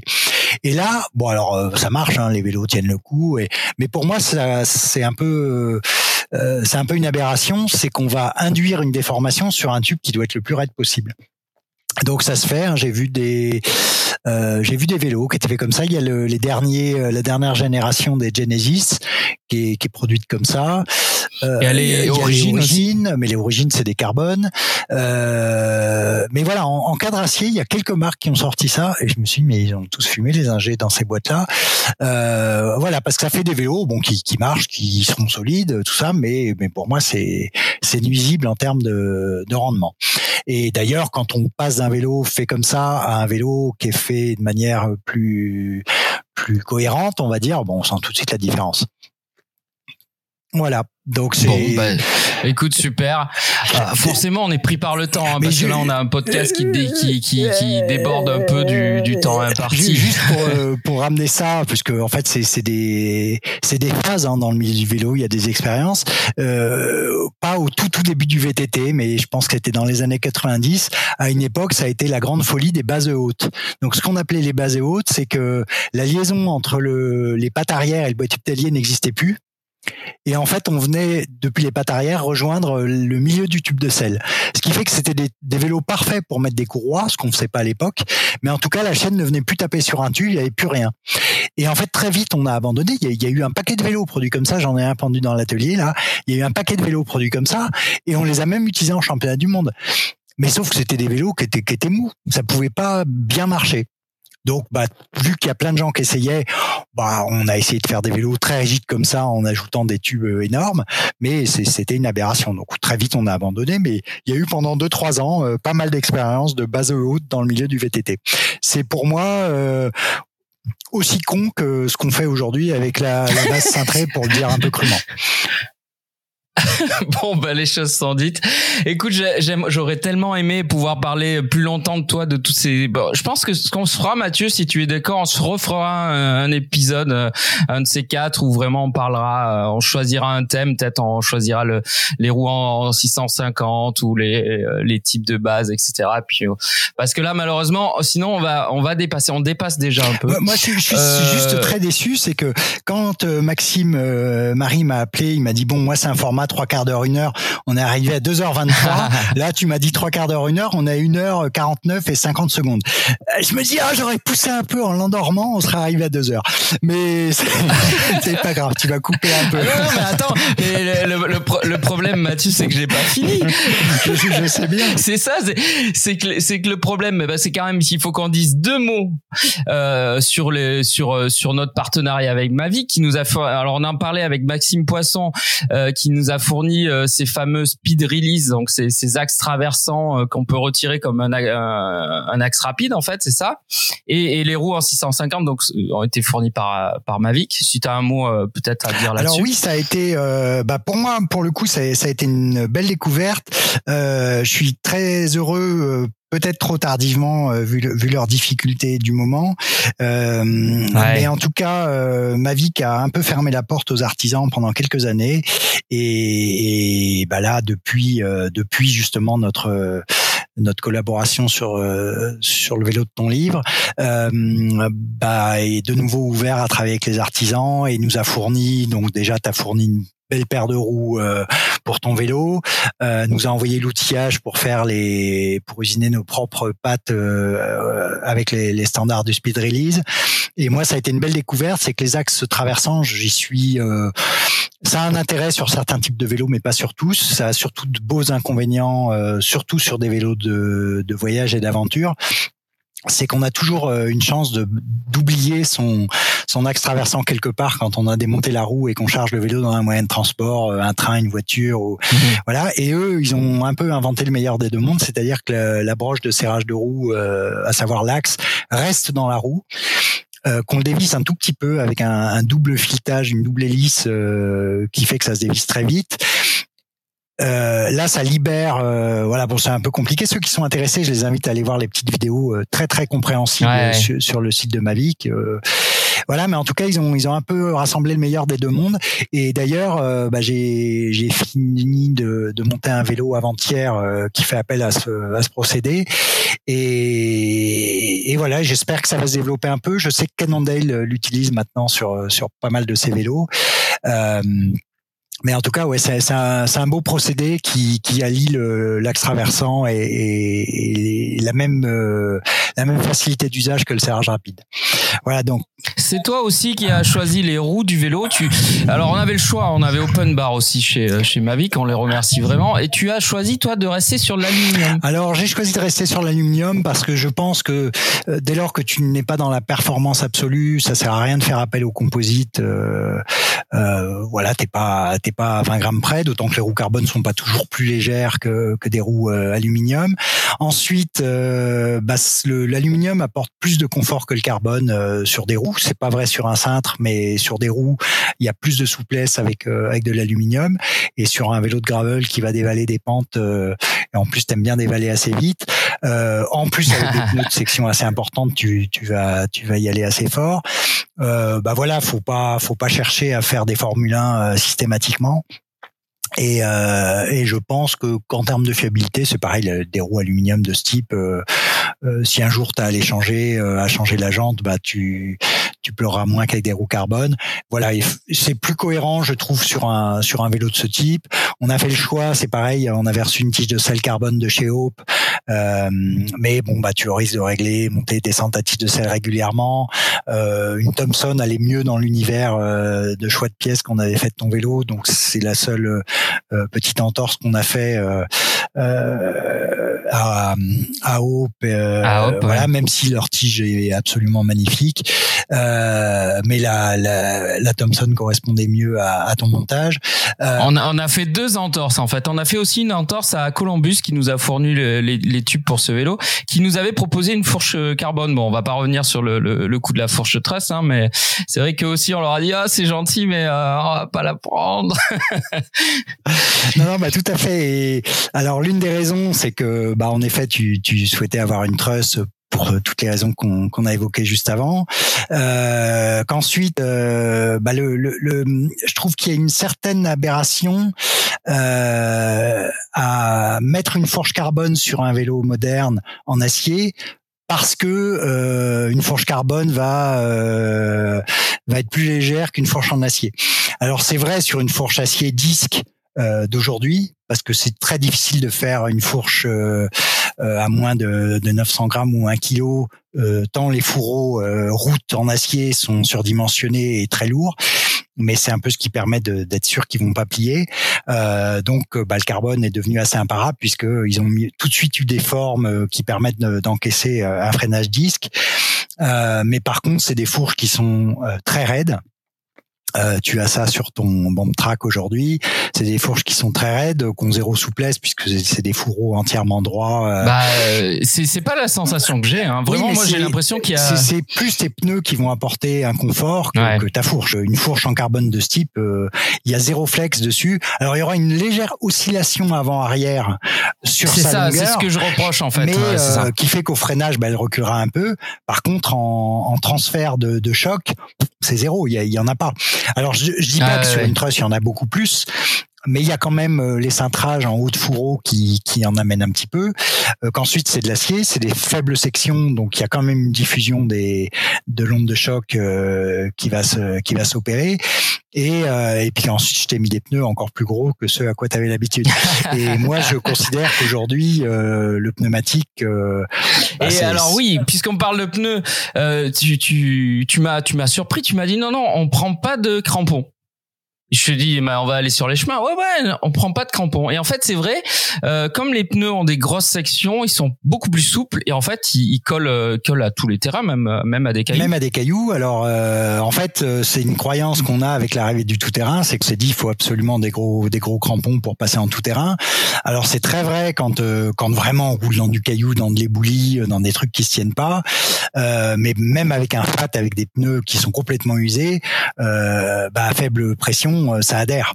Et euh, c'est le principe d'un quad. Hein. Il y a très peu de crampons euh, proéminents sur un pneu de, de quad. Et pour autant, vu que c'est des pneus basse pression qui ont beaucoup de contact avec le sol, ils adhèrent très très bien.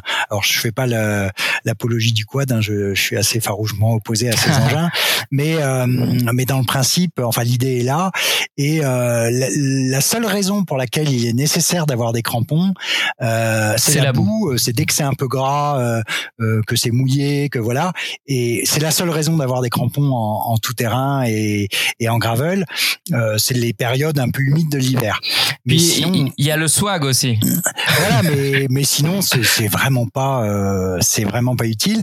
Et donc les pneus qu'on t'a montés de mémoire c'est des c'est des 47 mm sur des jantes de VTT donc qui sont assez larges donc ils prennent un beau ballon. Euh, vu que c'est des sections importantes, bah on est bien moins gonflé que que des, des sections un peu plus réduites donc je sais pas, tu dois être, euh, enfin t'as pas trop trop trop pris en main encore ton engin, mais tu vas rouler entre entre euh, allez 2 3 et 2 8 de pression. Et, euh, et tu verras du coup que tu as une bonne adhérence dans la plupart des cas. Donc en fait, ce qu'on peut ce qu'on peut voir, euh, et là c'est un c'est un très bon euh, cas d'école, c'est que quelqu'un qui vient euh, qui vient chez un cadreur quel qu'il soit, mais euh, chez toi en particulier, euh, en fait il a il, vraiment il profite de toute ton expertise, toute ta passion pour le vélo et ta connaissance de, de toutes ces choses là. Moi moi je serais, enfin si ça avait dû être moi qui, qui si ça avait dû être à moi de choisir, je serais parti avec un vélo en 700 avec des petits pneus et des crampons et et une forge carbone et, plein de choses qui finalement sur tes conseils mais en fait ça ça, ça coule sous le sens. Bah en fait on a on a euh, c'est très humain. On a tendance à aller vers ce qu'on connaît. Euh, donc tu avais un vélo comme ça t'en étais content euh, dans l'absolu, il suffisait et tu prenais du plaisir avec. Tu te dis bah autant repartir de ce modèle-là pour refaire euh, la même chose. Et j'ai certains clients qui sont comme ça, qui veulent le vélo qu'ils ont déjà. Et, et je leur dis bah pourquoi vous voulez changer? Alors si vous l'avez déjà et que vous en êtes content, alors certains c'est pour avoir un vélo un peu plus performant, un peu plus typé, un peu plus un peu plus leur vélo, euh, mais dans les grandes lignes ils vont rien changer dessus. Et, et moi en fait c'est pour ça que je, je, tiens absolument à avoir euh, un entretien long euh, qui est préparatoire à, à la conception de leur vélo. C'est vraiment comprendre leurs besoins et les accompagner pour faire un vélo qui correspondra encore mieux à ce qu'ils attendent dans leur pratique. Et, et, vu que je roule quand même beaucoup et dans plusieurs pratiques, euh, bah j'ai ma façon de voir les choses qui évolue régulièrement. Je, euh, malgré tout, je, je, suis conscient que je n'ai pas la, la, parole divine et n'étant pas très croyant de toute façon, euh, voilà. Donc euh, mon avis euh, évolue, euh, s'affine. des fois, je remets en question des choses que j'ai fait parce que je me dis bah ouais, je suis pas l'inventeur ni des bases hautes ni des ni des chewing gum mous euh, aujourd'hui euh, euh, avec lesquels on fait les bases, mais mais j'ai fait des conneries en concevant des vélos. avec le recul, des fois, je me dis mais vraiment t'es es débile d'avoir fait ça. Alors souvent, c'est bien, c'est sur mes vélos de test perso. ça m'arrive d'avoir de la ça m'arrive d'avoir de la casse, ça m'arrive d'avoir de la casse, et la plupart du temps, c'est sur des trucs quand je les ai faits, je me suis dit bon, c'est un peu osé ton truc, c'est bancal, mais ça vaut le coup de le tester. Et alors des fois ça casse, puis des fois ça cassera jamais. Et je me dis bah finalement t'as bien fait de le tester parce que parce que tu t'aperçois que même si tu croyais pas plus que ça, euh, bah c'est une bonne solution. Bah, moi, il y a qu'un truc sur lequel j'ai pas suivi ton conseil. Enfin, tu m'as pas conseillé. C'est plus que. En fait, moi, je roule depuis des années avec une selle Gilbertou et pour moi, il y a que ça. Il y a que ça de vrai. Donc, c'est vrai que j'ai mis euh, aussi bien Guidoline que celle Bertou. Mais en tout cas, euh, Mathieu, tout encore ça, une fois, vraiment aussi pas... open bar chez Bertou. Décidément, t'es es très open eh bar comme garçon. Pour ça. Mais euh, alors, euh, bon, je suis hyper honoré. Hein, ça me, fait, ça me fait hyper plaisir. Puis je me sens même un peu gêné par rapport à tout ça. Mais euh, c'est vrai que le projet de, de ce vélo, euh, à la fois gravel et bikepacking, les a emballés ouais, direct. Ouais, ouais. Bah, je, je pense que alors sous, je dis souvent ça et mais c'est très vrai c'est que c'est que le, un cadre artisanal comme ça c'est c'est vraiment la euh, c'est c'est alors il y a pas il y a eu aucune phase d'accouplement dans l'atelier je vous l'assure mais c'est c'est un peu le, bébé de Laurent Bellando et de, et de Mathieu de Pêche Trégon euh, un vélo artisanal c'est vraiment ça. C'est à la fois ça transpire le, le les gènes de, de son futur propriétaire et il faut que ça transpire les gènes de de son fabricant. Et ça, je crois que c'est primordial et c'est ce qui a manqué un petit peu à l'artisanat du vélo des années 80-90. Et c'est aujourd'hui ce qui doit transpirer vraiment dans dans l'artisanat, c'est que quand on vient voir un artisan et qu'on aille voir Andreas de la Fraise ou Victoire ou, ou moi ou, ou Julien Fritz de Joli Rouge ou ben on va le voir parce qu'on aime sa façon de faire des vélos.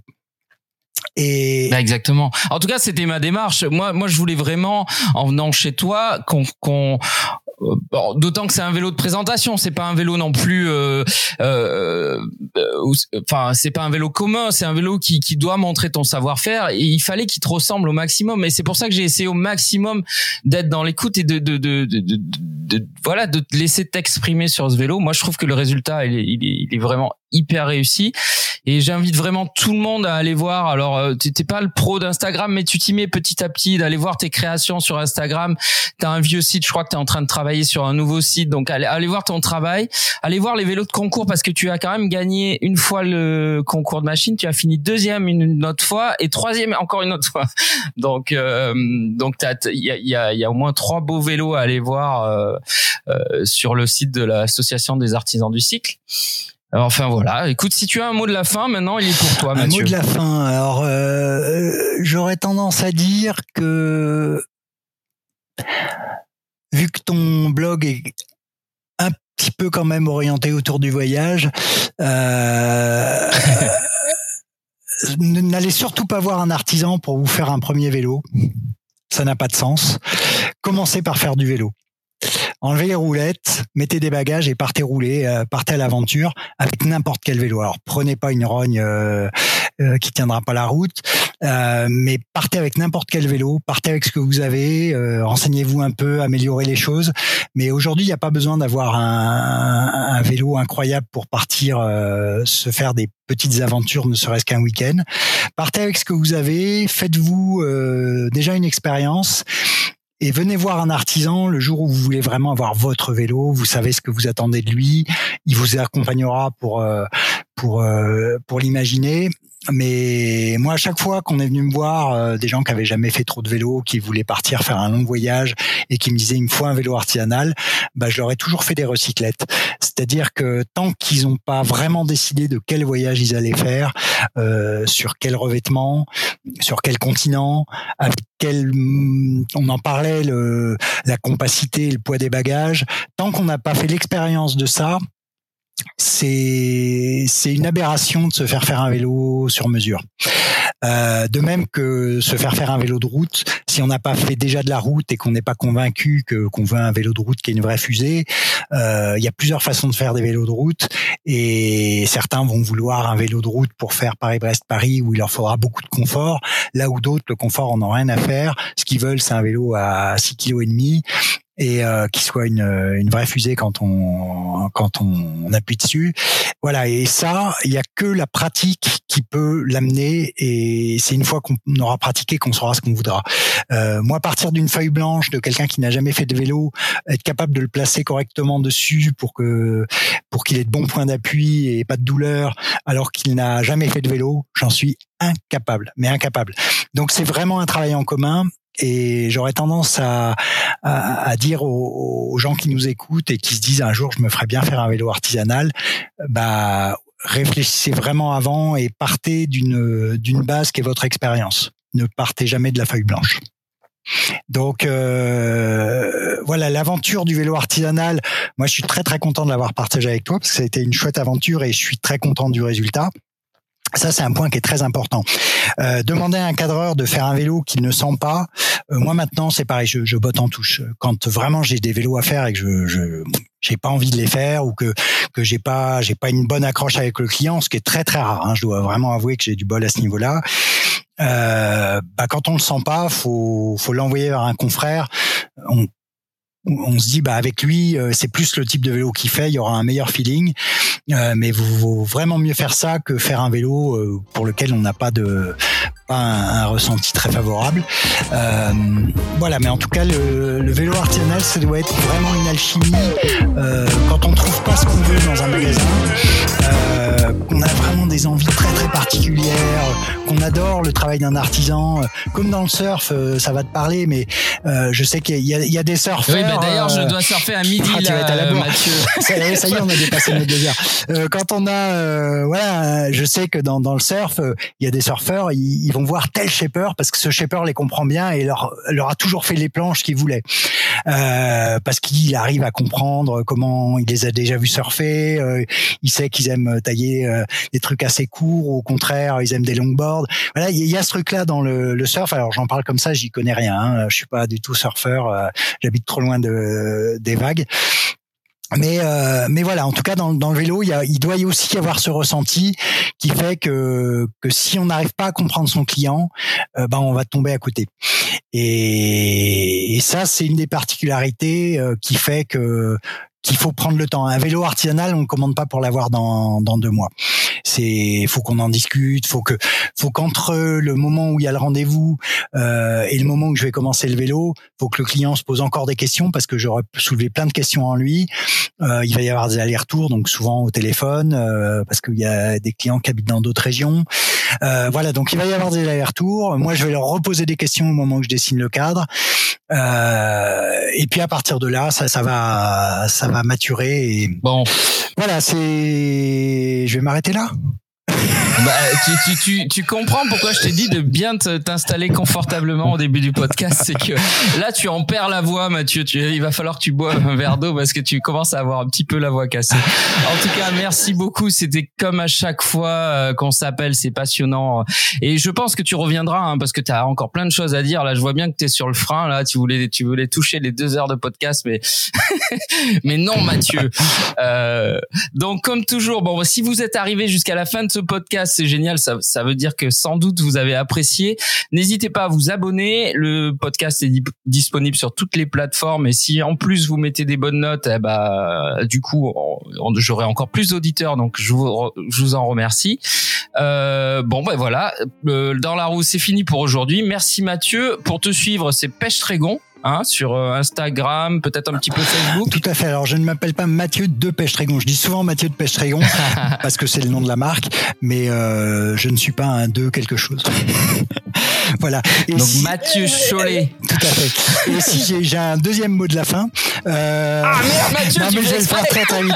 C'est qu'en fait, euh, euh, bah aujourd'hui, on a tendance un peu, mais comme dans tous les univers de la consommation, à consommer les objets, que ce soit les téléphones portables, les fringues et tout le reste, euh, à le faire beaucoup trop et il va falloir que nos sociétés évoluent à ce niveau-là. Je pense que le vrai intérêt d'un vélo artisanal, c'est quand on se le fait faire, on n'a pas envie d'en changer deux ans après. Parce que c'est vraiment notre vélo et je pense que c'est un des points qui est primordiaux dans le, le choix d'un vélo artisanal. Alors certains considèrent qu'ils le paieront un peu cher, je pense que c'est faux. Euh, un cadre artisanal euh, démarre à peu près à 1300 euros en France, un cadre nu. Euh, voilà, mais sachez que si vous investissez dans ce vélo et que vous le gardez 10, euh, 20 ans, voire plus, parce que ça peut durer bien plus longtemps, bah, et puis regardez, ça se répare. Ça se répare, mais regardez surtout, et puis ça peut, ça peut évoluer. Aujourd'hui, on peut en transformer un cadre qui était en cantilever en frein à disque. Ça peut évoluer. Euh, donc regardez surtout euh, si vous achetez un vélo pour euh, les 10 ou 20 ans à venir, ce que ça vous coûte par an et, et, on devrait faire ça sur tous les objets qu'on acquiert. pensez à leur pérennité et, et à leur durabilité. Voilà, c'est mon dernier mot de la fin, c'est promis. bon, merci beaucoup Mathieu. Dans la roue, c'est fini pour aujourd'hui. Non, déplaise à Mathieu qui veut encore dire quelque chose. Eh ben, merci à toi Laurent. C'était rendez-vous Rendez-vous la semaine prochaine. Et donc, le livre Vélo Nomade est disponible dans toutes les bonnes librairies. Il est édité chez Tana. Et petite cerise sur le gâteau, il a été imprimé en France sur du papier recyclé. Donc euh, ça, ça, me tenait à cœur. Voilà. Ah, c'est fini. Merci, au revoir. Bon, et eh ben à bientôt Laurent, tu m'en dédicaceras un. Et ah bah, j'espère euh, bien. Mais tu dois déjà me dédicacer les anciens, hein, pour information. Ah putain, mais on n'avait pas le stylo. non mais pas de problème. Je, viendrai, je viendrai faire une, séance de, dédicace spécialement chez toi, Mathieu. Bon, bah, en tout cas, merci beaucoup Laurent. À très bientôt et bonne continuation.